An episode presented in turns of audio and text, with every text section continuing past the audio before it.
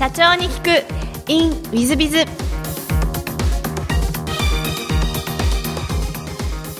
ィズビズの新谷です。先週の続きをお聞きください。ではそのコロネットを設立する前にそのじゃあ押し花の方でまたじゃあ、えー、ミュージカルとか、うん、選挙みたいな同じようにこうインテリアコーディネーターの時のように作っていったっていう感じですか、えっと、押し花の場合は、はい、もうすでに、えっと、この新エモス制度協会ビジネスの原型があったんですねでそのもので押し花っていうのは押し花の先生をやっぱり育成する。そして押し花の先生に教材を販売するっていうモデル。で日本牧者っていうのはそれにプラス本を作ったりとかいろんなことをしてましたんでその中で教えるビジネスだけでは一つ限界がある。っていうことでその教える人の中から今度は商品を作るものをやろうっていうんで押し花の先生の中でまた選抜をしましてでその中で結婚式のブーケを記念日の押し花に残す、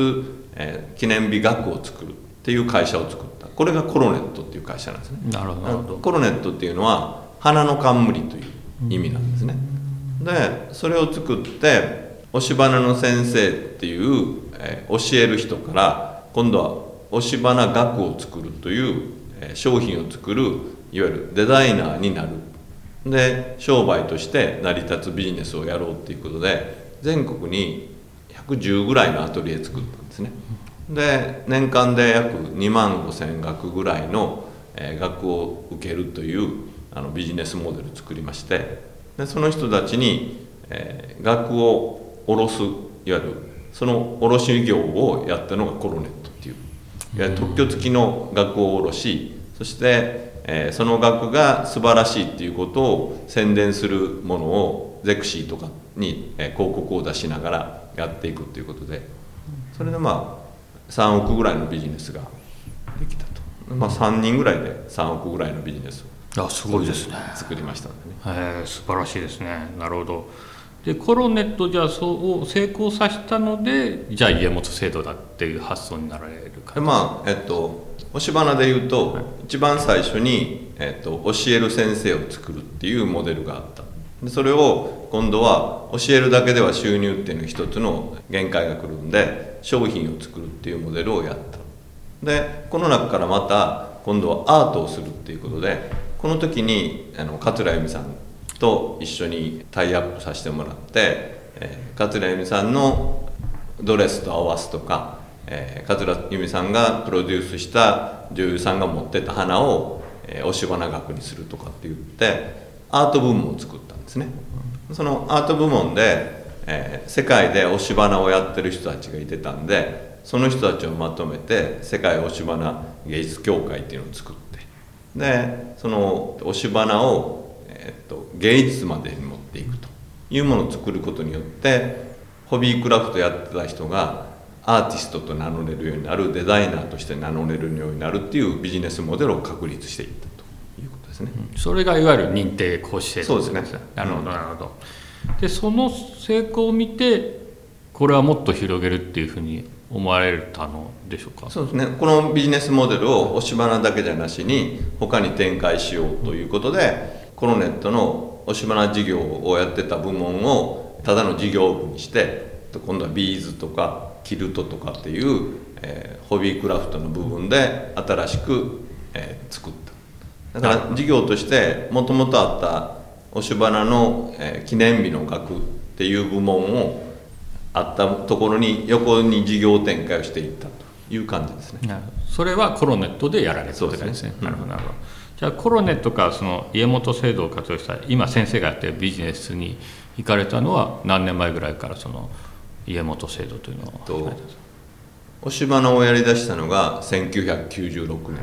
年。でコロネットを作ったのがあコロネットってそのビーズとしてきっちりと動き出したのが2000 2001年かな、ぐらいからですね。なるほど、うん、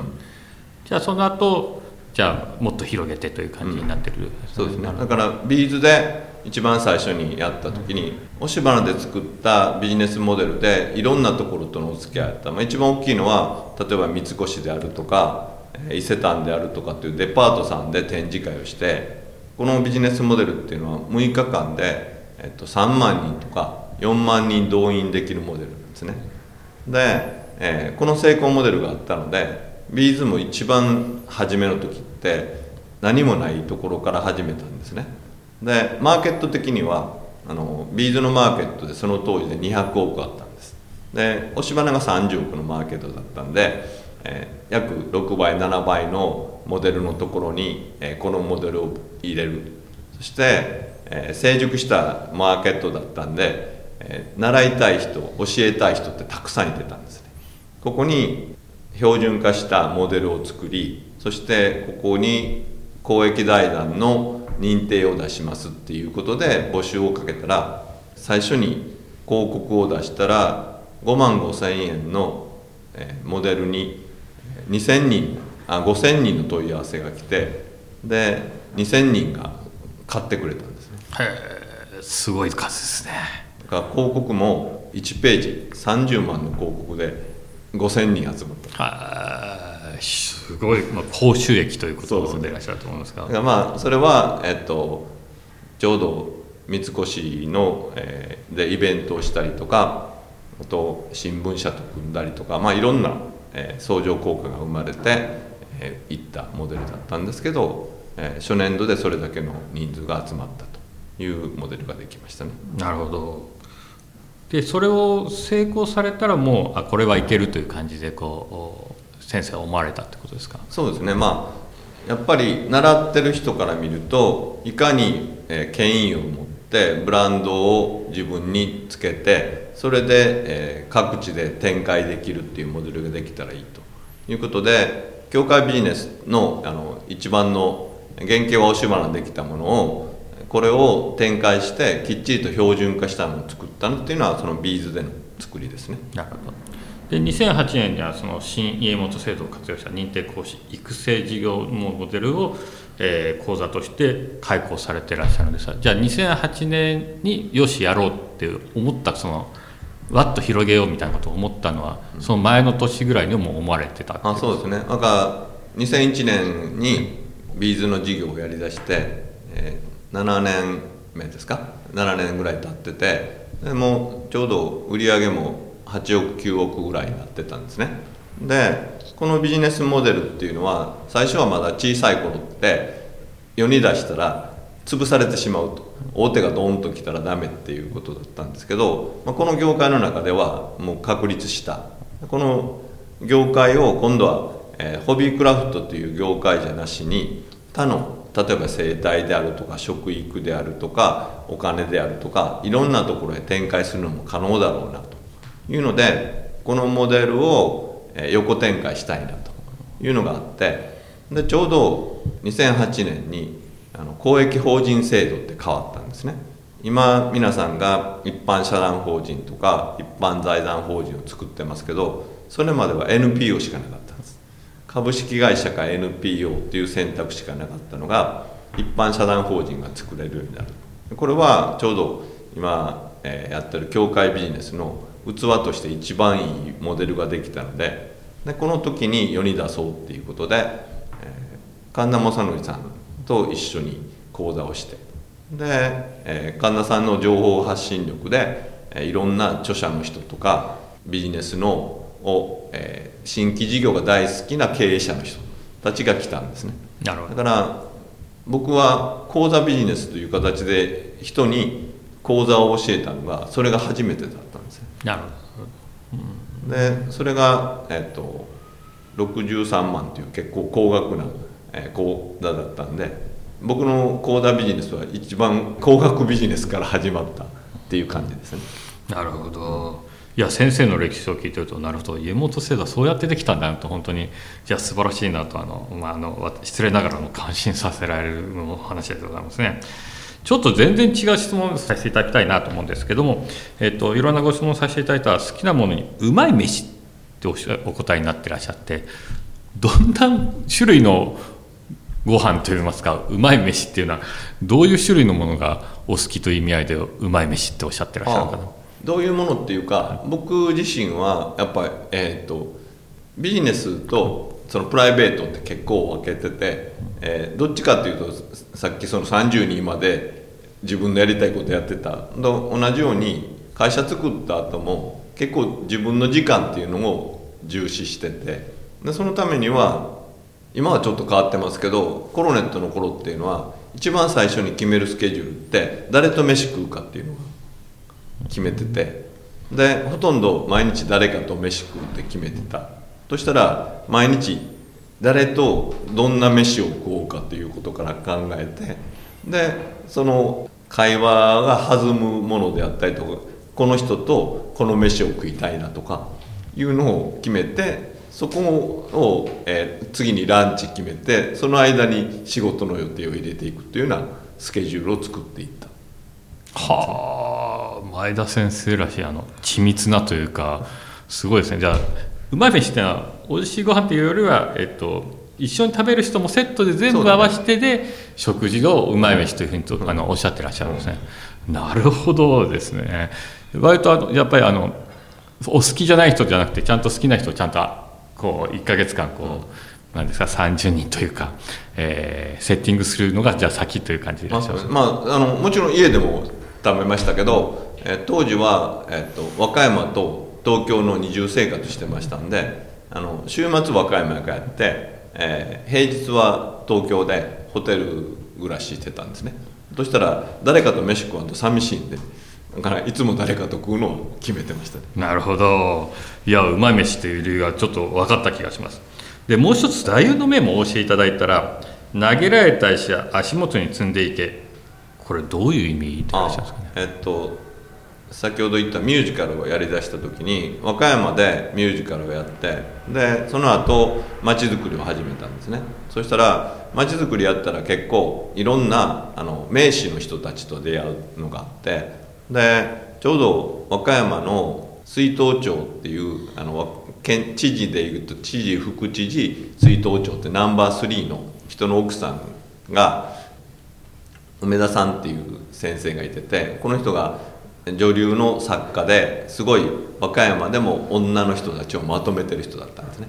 でこの人があのと一緒に雑誌を作ることになってで、えうまいもの巡りをずっとやる。でその時に車に乗せてずっと和歌山県下を回ってたんですけどで、えー、町づくりをあなたたちはやってると。でその時にみんなは、えーと、あなたたちが今ちやほやしてくれる。それはその権力持ってる人から見たらあなたたちってまだ目障りでも、えー、何でもないと。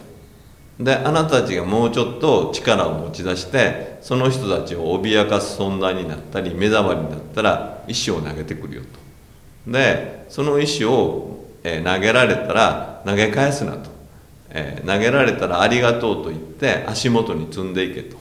でその石をずっと積んでいったらいつの間にか石が、高くなって石垣になって、え、石が届かなくなると。だから批判されるのを反発せずに批判されたらありがとうっていうことでそのまま受けていけと。いうのを言われてああ俺らまだその時はちやほやしてくれるけど石は投げられてないなと。でもまあどんどんあの目立つ存在になってきたらいろんなことで叩かれるようになる。その時に石は投げ返すなっていうのを、えー、ずっと守ってきたということですね。なるほど。あの先ほどの選挙の後放浪の旅に出た話に通ずる話でらっしゃいますかね。そうだね。まあ選挙なんかやってたらまたすごい石とか岩っていうのがね飛んでくるような世界やったから、ね、そうですね。岩も飛んできますから。そうですか。なるほど。ちょっとあの大変勉強になるお話ありがとうございますで最後なんですがこれあの経営者向け全国の社長様向けの、まあ、インタビュー番組でございます。のでできますればあの今後起業する方または今社長やってらっしゃる方向けに社長業の成功の秘訣なんかを教えいただけたらなというふうに思っております、まあ、僕の場合は社長業やったことないんですね。基本的に、えっと、専務から会長っていう形で実務やるときは専務をしもうここ20年以上は会長しかやってないんですね。っていうのは僕の場合はさっき言ったように自分の時間を大事にしたいんでなるべく誰かにやってもらうということを考える。で今度は、えーと、人が動くための仕組みがどうあるかっていうもともと仕組み作りが大好きだったのでこのビジネスをやるのにどういう役割の人がいるかそしてこの役割をうまく回す役目は僕の役目でそれぞれ実務をする人はえ実務する人をそれぞれ作れてきて、え自分ができないことをやってもらうって組織づくりを考えてきた。だから僕は事業を作った場合は、え事業家になろうと思ったら先に、え仕組み組織を作ることから考えた方がいいと思います。だから1億ぐらいまでのものならばその場その場で判断してやっていけると思いますけど10億超えるビジネスを作ろうと思うなら仕組みを作るということから入った方がいいなというふうに思います。なるほど。あの仕組み作り私も頑張って仕組み作っていきたいなと思います、はい、ありがとうございます、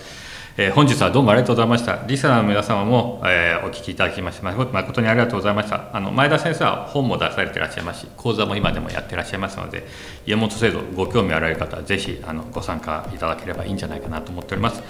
前田先生ありがとうございました、はい、どうもありがとうございました。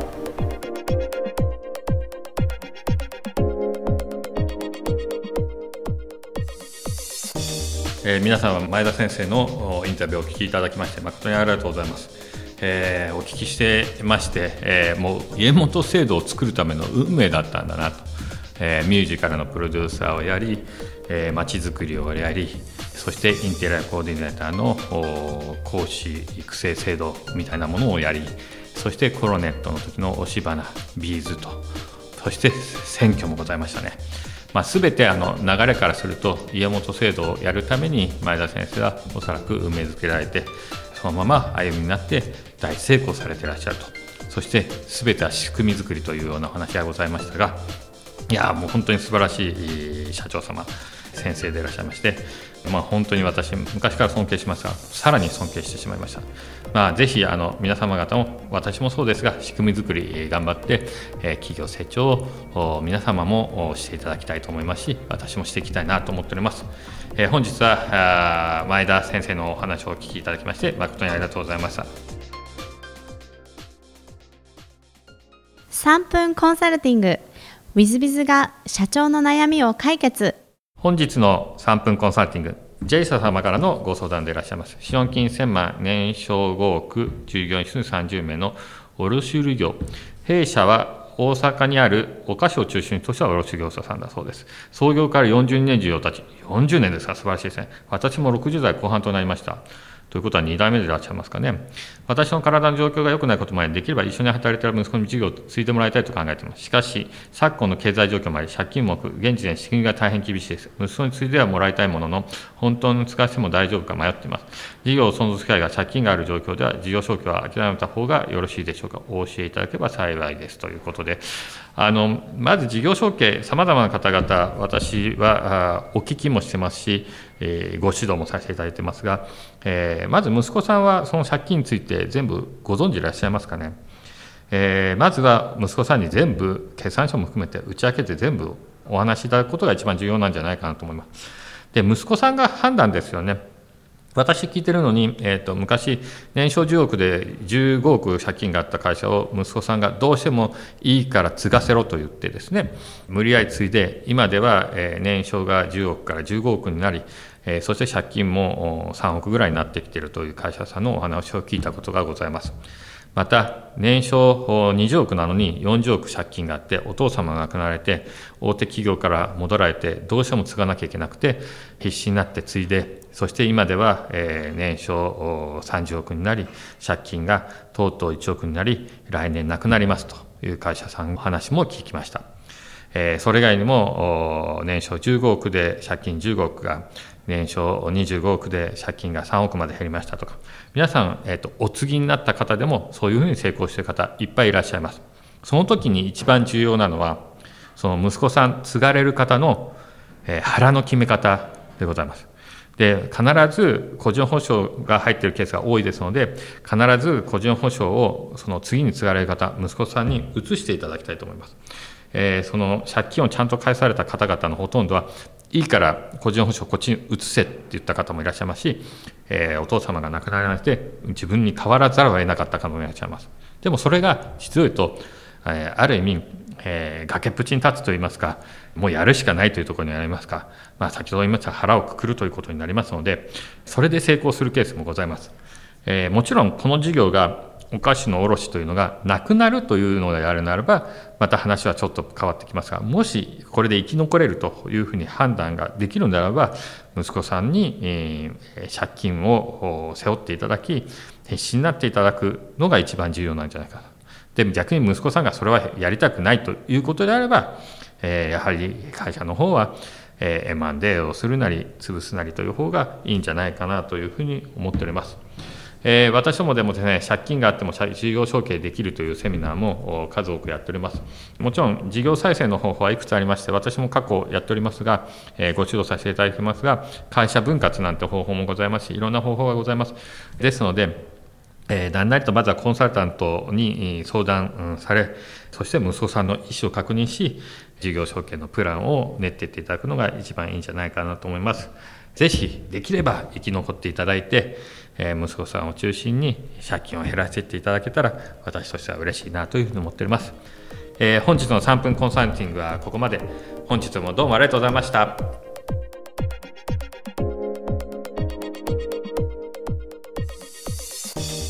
最後までお聞きいただきまして誠にありがとうございました。